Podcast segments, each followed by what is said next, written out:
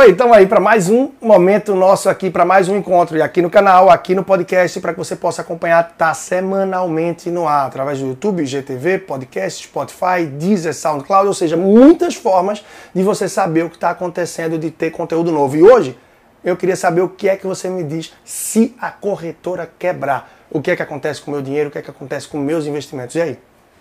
Bom, vamos nessa? Vem comigo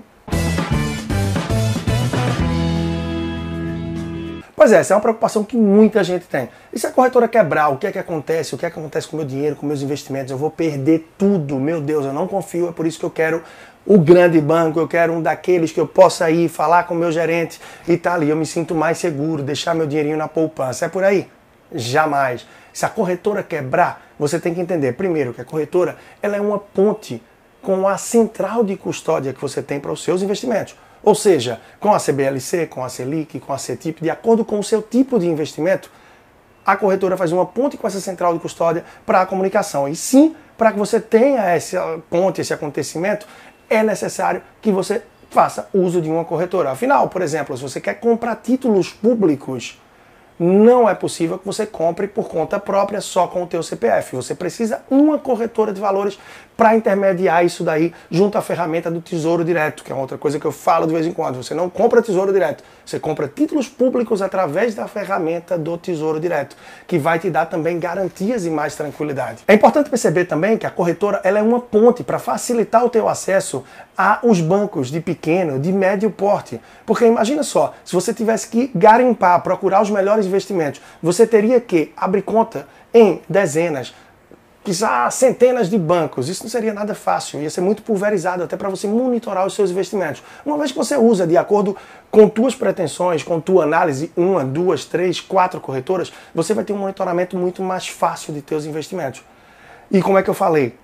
A corretora se torna uma ponte entre as centrais de custódia e também uma ponte para facilitar o teu acesso aos produtos de pequenos e médios bancos. Óbvio, também com home broker, entre outras formas que você vai ter de investir através da corretora. Isso faz com que o seu investimento ele não esteja nessa ponte. Essa ponte é apenas para que você atravesse, ou seja, o seu investimento ele vai estar através da central de custódia desse banco qual você investiu num produto.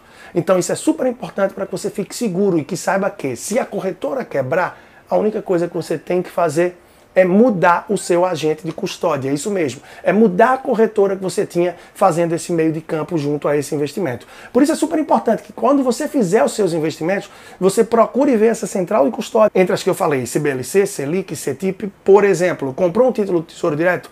Entra no site do Tesouro para que você possa checar se ele já está custodiado, se ele está realmente no teu CPF e tudo certinho junto ao Tesouro Nacional. E aí você vai perceber e estar mais seguro de que aquela operação foi feita do jeito correto e que sim, você pode dormir tranquilo, independente de uma quebra ou não da corretora. Bom, eu sou Leandro Trajano, vim aqui para tirar uma dúvida que é muito comum a muitas pessoas e que espero ter te deixado mais tranquilo. Gostou? Compartilha com as pessoas, manda isso direto, dá um like e manda mais uma dúvida, sugestão de temas. E tem um e-mail que você pode fazer isso contato arroba leandrotrajano.com. Como falei, toda semana tem conteúdo novo no ar. Quer saber mais sobre a vida financeira? Quer receber conteúdo semanal? Acompanhe através do Instagram e lá você vai ter também de vez em quando uma chamada para a lista de transmissão do WhatsApp, onde vai receber conteúdo semanal. Tem o blog no ar também com muito conteúdo. Fui, te espero próxima semana e um grande abraço.